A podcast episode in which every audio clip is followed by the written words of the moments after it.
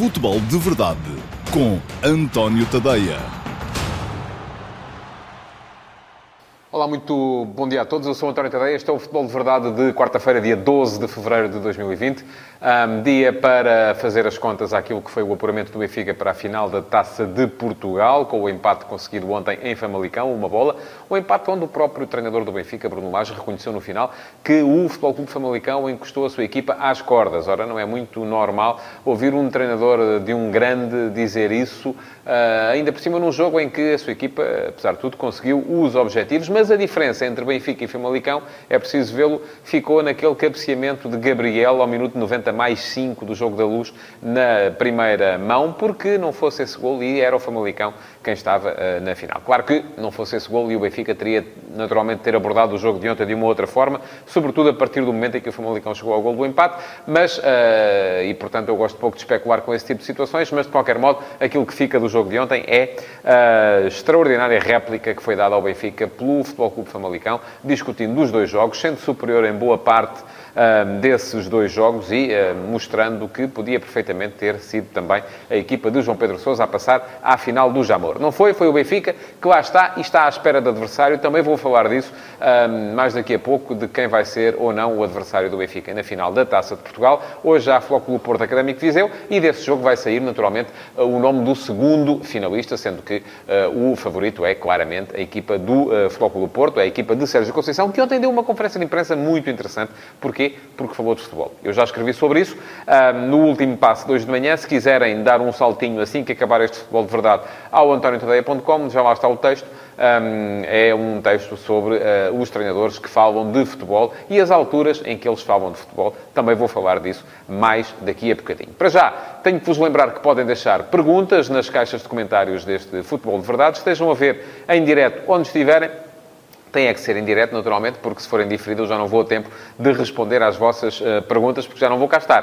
Uh, mas se estiverem a ver em direto, seja no Facebook, no Instagram ou no YouTube, podem ir às caixas de comentários, deixar as vossas perguntas e assim que acabar esta emissão do Futebol de Verdade, eu, uh, com a minha equipa, vamos ver as perguntas que lá estão e vamos responder-lhes em direto, mas no antoniotadeia.com, no meu site. Portanto, quando acabar o Futebol de Verdade, podem sair da plataforma onde estão a ver neste momento, vão até antoniotadeia.com e logo na homepage, na página de entrada do site, sobre a direita, há um link para o Q&A, perguntas e respostas, onde vou responder às perguntas que tiverem sido colocadas durante a emissão de hoje. É mais daqui a bocadinho, geralmente por volta das 13 horas, porque o Futebol de Verdade costuma chegar até às 12h50, portanto, às 13, um minuto antes, um minuto depois, lá estarei para o Q&A. Vamos então à ordem do dia, aos assuntos de hoje, começando pelo jogo uh, de ontem, o Futebol Clube Famalicão Benfica, um jogo em que um, eu tinha dito aqui ontem que era muito importante para as duas equipas o controle emocional, o controle mental da partida.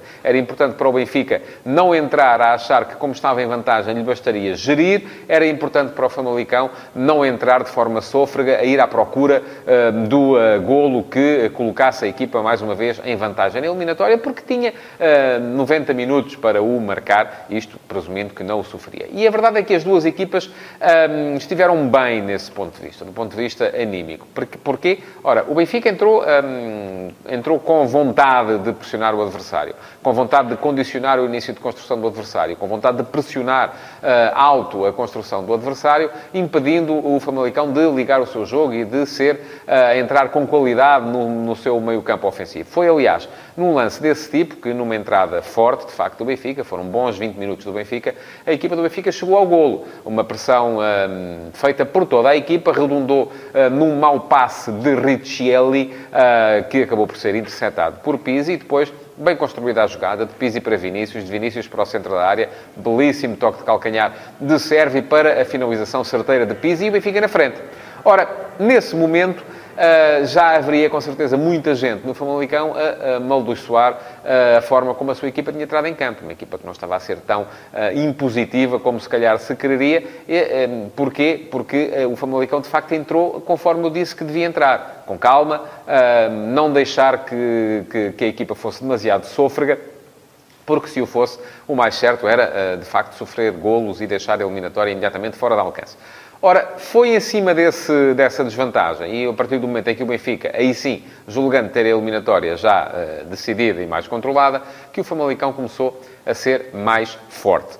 Como, um, geralmente, uh, isso foi até bem identificado por uh, Bruno Lage no, no, final e por João Pedro Sousa, puxando a equipa do Benfica para um lado, geralmente para o lado esquerdo do Famalicão, que era por onde o Famalicão começava a sua construção, muito através do lateral esquerdo Coli, e depois, uh, de repente, virando o jogo para o outro lado, onde aproveitava o espaço. O espaço está sempre no mesmo sítio nesta equipa do Benfica, é no lado esquerdo da zona defensiva, Grimaldo, Ferro. Ontem mesmo com a adição de Servi, a equipa não foi defensivamente muito eficaz por ali, porque um, comprometeu. E ainda durante a primeira parte houve pelo menos dois lances, uh, ambos por esse lado, uh, que acabaram por redundar em situações de golo claríssimas para a equipa do Famalicão. Uma desperdiçada por Tony Martínez, outra por Diogo Gonçalves. Enfim, desperdiçadas é força de expressão, porque em ambas esteve muito bem Vlaco Dimos, que acabou por ser uma espécie de herói do Benfica no jogo de ontem. Foi ele que esteve muito, muito bem, eh, com duas ou três defesas de enormíssima qualidade, a impedir que a superioridade que o Futebol Clube Famalicão foi marcando em campo a partir de determinada altura acabasse por ter o devido reflexo em golos.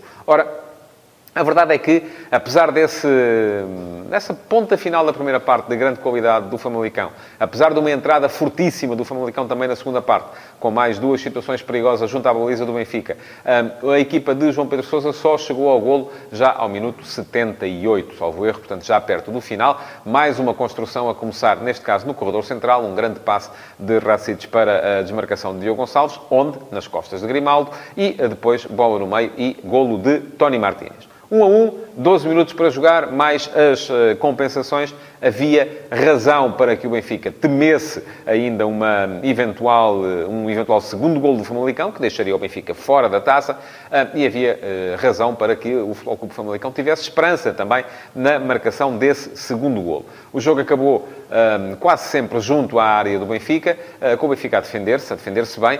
Bruno Lage, aliás, reforçou a sua estrutura defensiva e o Famalicão a ser, durante esse período, incapaz de criar as tais situações de perigo. Teve ainda um remate à entrada da área, que podia ter sido mais perigoso.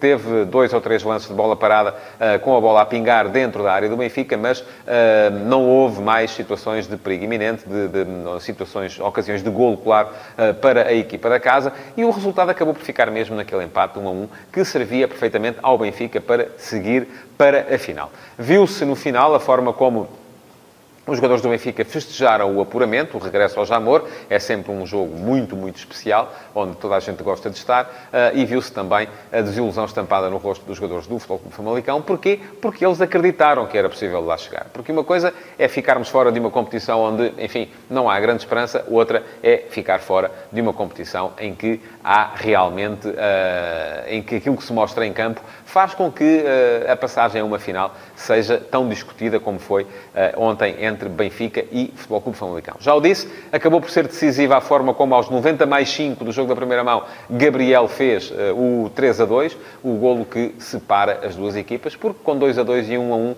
quem seguiria para a frente, para a final, era mesmo o Futebol Clube Famalicão. Nota ainda para falar um bocadinho aqui de, uh, da arbitragem de Jorge Sousa na partida de ontem.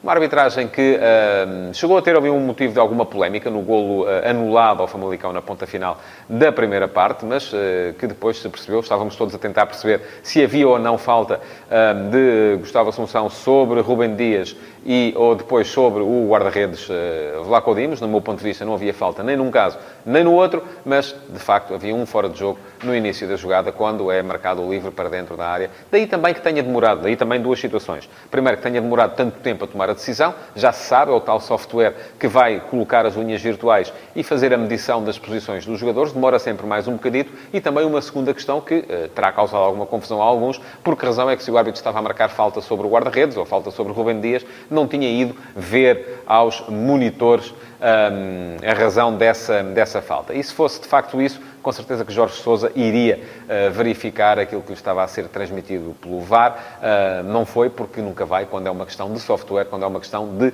fora de jogo. Ora, portanto, aí, sem razão para polémica, mais razão para polémica naquilo que podia e devia ter sido um segundo cartão amarelo a Tarapte, quando ele acertou com o cotovelo no rosto de Gustavo Assunção, aí sim uh, me parece que desta vez, tal como tinha ficado prejudicado no jogo do fim de semana passado, saiu beneficiado hoje o Benfica, ontem o Benfica. Portanto, meus amigos, é assim, umas vezes cai para um lado, outras vezes cai para o outro. Vamos ter que aceitar aquilo que é deliberado pelos árbitros e aqui, já vos disse, tanto faz que eles sejam portugueses, espanhóis, franceses, alemães, do Cazaquistão ou da Arábia Saudita todos eles acabarão, em determinadas situações, por cometer erros e aquilo que é grave é que esses erros sejam sempre para o mesmo lado. Não me parece que isso esteja a acontecer uh, no futebol português neste momento, porque os erros, apesar de tudo, ainda vão de vez em quando. É verdade que os grandes acabam por ser mais vezes beneficiados do que prejudicados, mas uh, às vezes também acabam por ser prejudicados. E, portanto, as coisas, do meu ponto de vista, continuam mais ou menos equilibradas. E não é o VAR que vai acabar com isso, nada vai acabar com isso, nem a vossa indignação porque muitos destes lances são uh, subjetivos. E da mesma forma que eu acho que era lance para segundo amarelo, há, pode haver quem ache que não é. Da mesma forma que eu acho que não houve falta uh, no lance do gol anulado, e houve sim fora de jogo, pode haver quem ache que houve falta ali. Da mesma forma que eu acho que não havia razão para grande penalidade de ferro no, no jogo do Dragão. Também há muita gente, aliás, muitos ex-árbitros, inclusive, que acham que havia. Portanto, enfim, tudo isto acaba por ser subjetivo, uh, porque há ali muita coisa que cai, volto a dizer-o, na chamada zona cinzenta que permite aos árbitros uh, tomarem decisões de acordo com o seu livre-arbítrio, porque também são humanos e também o têm. Bom, Chegado ao fim uh, a análise ao jogo do Benfica, quero lembrar-vos que podem fazer perguntas, podem deixar as vossas questões na caixa de comentários, quer estejam a ver no Facebook, no Instagram, no YouTube, onde quer que seja, podem deixar as vossas questões e um, que eu daqui a, daqui a pouco, assim que acabar este futebol de verdade, lá estarei para lhes responder no antoniotadeia.com, em mais uma sessão do Q&A. Uh, vai ser eh, por volta da uma, das 13 horas, uh, vão a antoniotadeia.com e do lado direito da homepage lá terão um link para poderem assistir ao Q&A de hoje e, quem sabe, se deixarem perguntas, não serão as vossas questões a ser respondidas. Não tem que ser sobre os temas de que eu estou a falar Hoje tem que ser, isso sim, sobre futebol, eh, porque um, eh, outros não sei responder. Ontem havia um de vós uh, que perguntava a quanto é que está o quilo da febre. Enfim, não sei, não faço a mínima ideia. Não é coisa que me diga minimamente respeito ou acerca da qual eu tenha algo a dizer, muito menos algo de inteligente. Segundo tema de hoje. Uh, Futebol Porto, Académico de Viseu. Vai ser uh, dali que vai sair o segundo finalista da Taça de Portugal. Uh, e, enfim, não é preciso ser um gênio da bola ou andar a ver futebol há muito tempo para saber que o Futebol Clube do Porto é favorito. Já ganhou? Não, não ganhou. E esse é precisamente o maior risco que o Porto enfrenta na partida de hoje.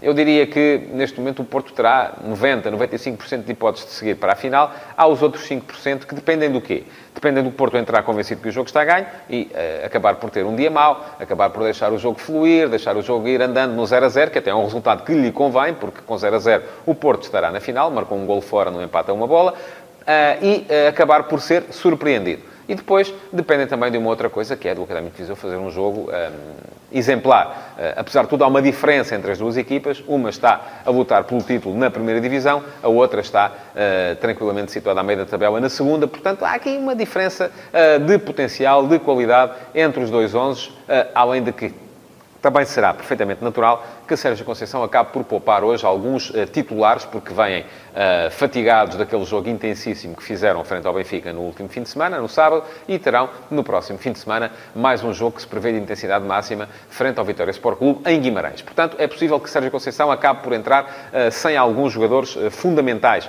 para o seu 11.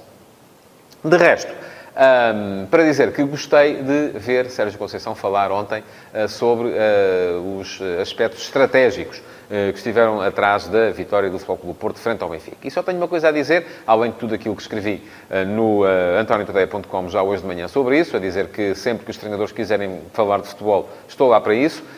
É bom que isso aconteça, é bom que cada vez mais haja treinadores interessados em falar de futebol. O que é mau é que, e muitas vezes nem são os treinadores, acabam por ser quase sempre as estruturas dirigentes, acabem por centrar o foco nas questões que são secundárias e quase sempre nas questões de arbitragem. E é pena outra coisa também, é isso que eu tenho para acrescentar, é que geralmente os treinadores só estão disponíveis para falar de futebol quando ganham, porque quando perdem a culpa é sempre do árbitro ou nunca há grandes detalhes a acrescentar. E isto aqui todos podem enfiar a carapuça, porque é assim com quase toda a gente. Não vejo aí muita gente interessada em discutir detalhes de um jogo que acabou de perder. É normal, uh, porque uh, também, enfim, uh, nessa altura toda a gente acaba por estar um bocado mais preocupada com o que vai acontecer a seguir do que com aquilo que aconteceu atrás. Em relação ao jogo de logo, já o disse, acho que o Porto é, é favorito, mas aquilo que se, que se pede ao Futebol do Porto é que entre ambicioso. ao contrário daquilo que se dizia relativamente às equipas do jogo de ontem, o Porto hoje vai precisar de entrar forte, vai precisar entrar muito forte para, de uma vez por todas, eh, tentar acabar com as esperanças do Académico de Viseu e aí sim, então, entrar em eh, gestão eh, física para o jogo do próximo fim de semana. Quanto ao Académico de Viseu, o que lhe interessa é exatamente o contrário. Ritmo lento, ritmo baixo, deixar o tempo passar. É verdade que está em desvantagem, mas quanto mais tempo este 0 a 0 se for mantendo, mais possibilidades o Académico terá de, numa investida, fazer um golo que coloque a equipa na frente e deixe o adversário cheio de uma enorme carga nervosa que acabe por lhe afetar também o rendimento. Portanto, vai ser um jogo para ver mais logo, 20 e 45, Sport TV, uh, de onde vai sair então o segundo finalista da Taça de Portugal. E pronto, chegamos então ao fim do Futebol de Verdade de hoje. Já sabem, quem tiver deixado perguntas uh, está desde já uh, candidato a, a, a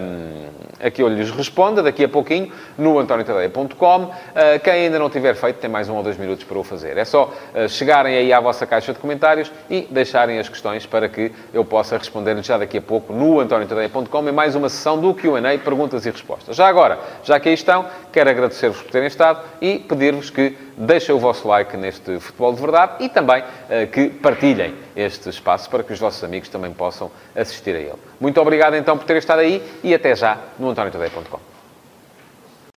Futebol de Verdade, em direto de segunda a sexta-feira, às 12h30, no Facebook de António Tadeia.